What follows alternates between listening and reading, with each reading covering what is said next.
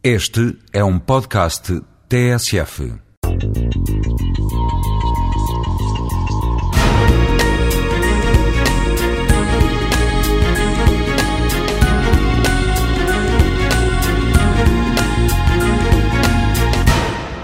De acordo com as Nações Unidas, mais de metade da população do planeta, mais de 50% dos humanos, vivem em áreas urbanas.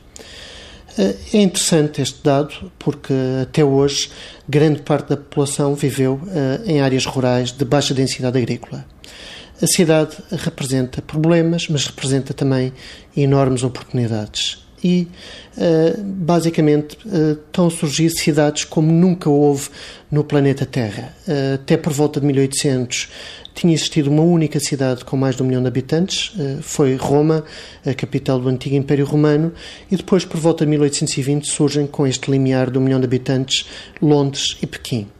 Em 1950 eh, surge a primeira cidade com mais de 10 milhões de habitantes, Nova York. Atualmente temos cerca de 25 cidades com mais de 10 milhões de habitantes. Tóquio, México, São Paulo, Mumbai, na Índia, são algumas destas grandes cidades.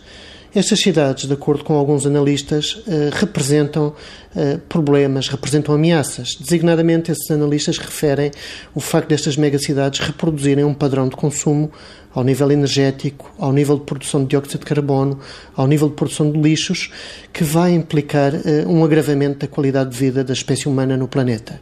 Em meu entender, contudo, há enormes oportunidades que decorrem da possibilidade de indivíduos em profissões muito especializadas juntarem-se e constituírem massas críticas mínimas em áreas precisamente muito especializadas, promovendo a excelência. Nós pensamos no caso do compositor Mozart na Europa, uh, que surge num, num, contexto de pequenas e médias cidades, uh, pensemos a possibilidade de surgirem 5, 10, 15 indivíduos com grandes competências, com grandes aptidões ao nível da música, ao nível de outras áreas de especialização, naturalmente que isto vai permitir um desenvolvimento cultural, um desenvolvimento intelectual, um desenvolvimento económico extraordinário, esta concentração de indivíduos em grandes cidades.